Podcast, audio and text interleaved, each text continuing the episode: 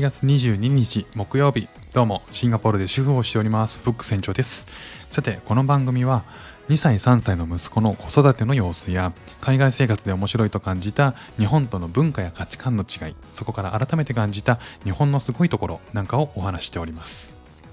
皆さんネットの買い物、えー日頃あのすると思うんですけど、えー自分の中でこうここまでは買えるここまではネットじゃ買えないみたいなね、えー決めてたりしますか？あのネットって本当便利で、えー僕もこういろんなものをね、えーネットで買っているんですよ。で、えーこの話はですね僕がシンガポールに来る、え直前ですね会社を辞めて主婦になってからすぐのことなんですけども本当に自分の身の回りのもの欲しいものっていうのはほぼネットで買ってたんじゃないかなまあコロナ禍っていうこともあって、えよりそういった、ええーネットで何でも買うっていうのがね普通になってたと思うんですけどもうほん自分で検索して何でも買えますよね。ただそれだけ多数の買い物をしてきたからこそ自分の生活圏とか行動範囲内買い物圏内に詐欺なんか存在することはないと思ったんですよね。ですが、えー今ではね、えーたとええそんな商品もというようなアイテムでさえも、えー初めてのサイトでの購入にはね詐欺の可能性があるっていうふうに考えるようにしてます。というのも、えー安くない勉強代を払って身近に潜む詐欺の怖さを知ったんですよね。えー昨年の秋頃ですね、えー今まで使ってた、えベビーカーが2人乗りのベビーカーだったんですけどそれがもうそろそろ古くなっちゃったんで新しいもの買おうかなと思ってた時期があったんですねで、えーまあ、できるだけ安く買いたいので一応その近くの、えーショールームには見に行ってそれは、えー一回見てみたんですね。あいいかもなと思って、で、えーネットでも売ってるかもなと思ったんですよ。それで、えーとネットで検索したら Amazon とかそういうところで取り扱ってたんですけど、えー基本的には定価で販売されていたんですね。で、えー検索をしていくと、えいくつかね、え販売サイトで、えかなり安く販売されているサイトがあったんですよね。いや、3、40%オフぐらいかな。で、えーなかなかこんなベビーカー買う人いないだろうなと思ったんで、まあ、なかなかニッチな商品ですよね。2人乗りのベビーカーなんで。で、まあ、買う人少ないだろうなとか思って、まあ、えーそんな中で取り扱ってるのラッキーだなと思って、まあ、他にもね、ベビー系のグッズが売ってるサイトだったんですけど、まあ、そこで、えー残り3台って表記されていて、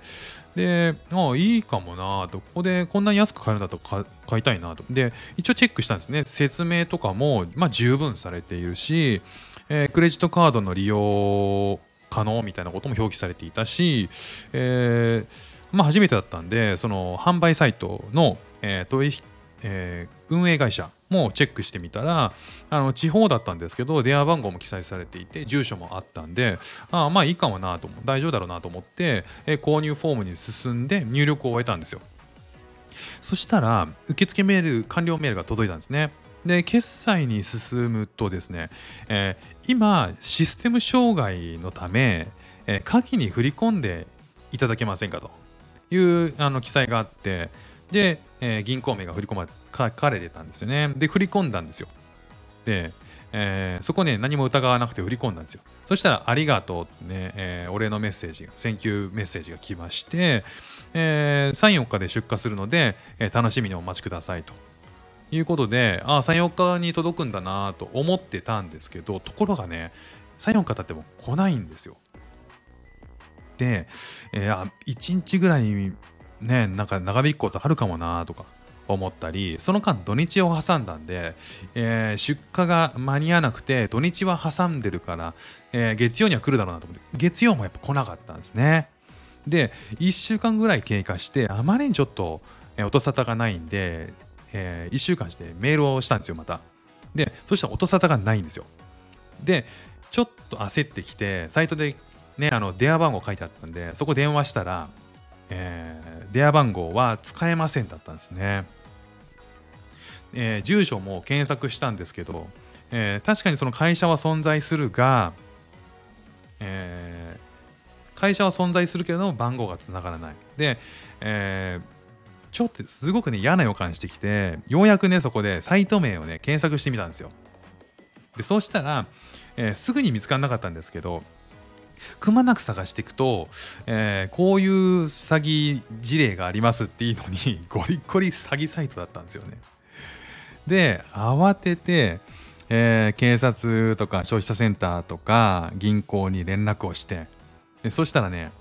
えー、消費者センターでは、えー、まあこういった話こういったことがありましたっていう話したらどうしたらいいですかって言ったら、まあ、通常のサイトでね販売されているものと金額が違うのにおかしいと思わなかったんですか？みたいな。なんで引っかかったんですか？みたいな言い方されたんですね。気づくことはなかったんですか？みたいな。いやいや、本当もうね、わかるんだよ。わかるんだけど、傷口をえぐるのはやめてほしいな、みたいな。だからこうやって電話してきてるんだけどな、みたいな風に思いながら、えー、警察とかね、銀行とかにも連絡をして、そしたら、えっ、ー、と、その口座自体は確かに存在していると。で、他の銀行でも実は同じ名義があるらしいんですよ。ただ、えー、それらは凍結されてたりするらしいんですね。で、この振込名義、これが個人だったんですよ。で個人も疑うべきだったんだけど、えー、その個人名はおそらく、えー、そういったその同じ名義がいくつかあって凍結されているのもこの個人名がを持っている人が売った口座である可能性が高いらしいんですね。よくあるらしいんですよ。その詐欺目的で、えー、その口座名を売る口座作った口座をそのままその詐欺業者に売るみたいなのがあるらしいんですよね。で、えー、クレジットカードであればね、えー、返金の可能性が高いんだけれども銀行だと厳しいっていうのが、まあ、基本的な話だったんですよね返金の方法として1つしかないと、えー、まず警察に被害届を出して警察が動いてそれが詐欺事件として確定されたら銀行側も口座を凍結に至れるとでその時点の口座のにある残金が、えー、全被害者に、えー、割り当てられるらしいんですよねただそうだとしてもこの手の詐欺の場合はすでに現金を引き出されている可能性が高いと。なので、えー、手元に戻ってくる可能性っていうのは、まあ、仮にねそれが被害として立,、えー、立証されても限りなく低いだろうという話だったんですよね。まあ非常に残念諦めるしかなかったわけなんですよね。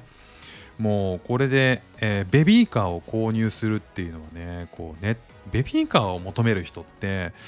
まあ往々にしてそこまでこうネットのリテラシーは高い人っていうのは多分多くはないと思うんですよね、まあ、商品が商品だけに。でましてやね2人乗りのベビーカーっていう、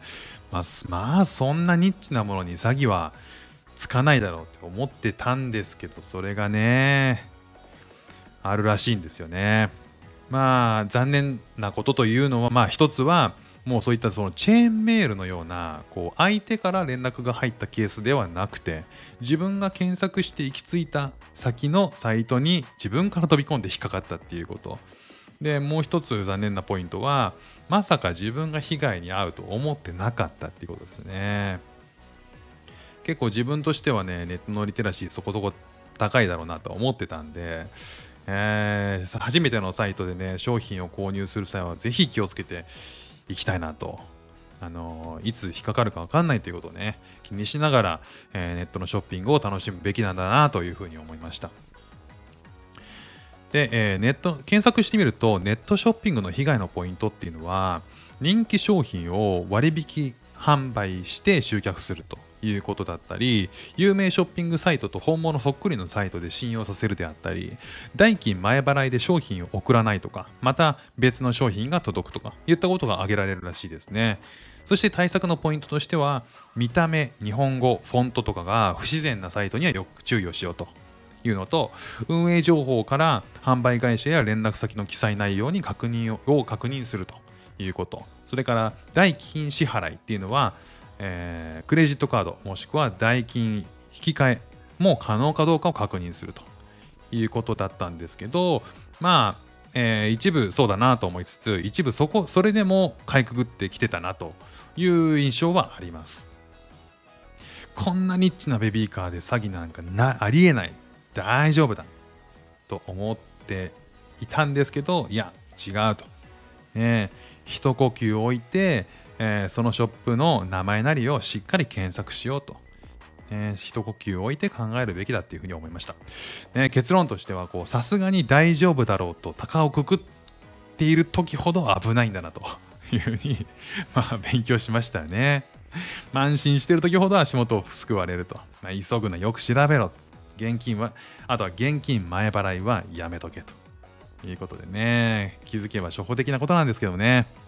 まあ、なかなかこう、えー、被害に遭って約4万弱ぐらいかな、えー、あった時にはね、もう、うわーと思いましたけど、まあ、金額もさることながら、自分がこう、被害に遭ったというショックがね、結構大きかったんで、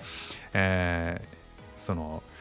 わ、恥ずかしいなっていう気持ちの方が前に行っちゃいましたね。ということでね、こんな、えー、経験でも、えー、皆さんのお役に立てて、えー、いけるのであれば、えー、お送りした方がいいかなというふうに思いまして、え配信しました。ということで、え今日も聴いていただいてありがとうございました。フック船長でした。ではまた。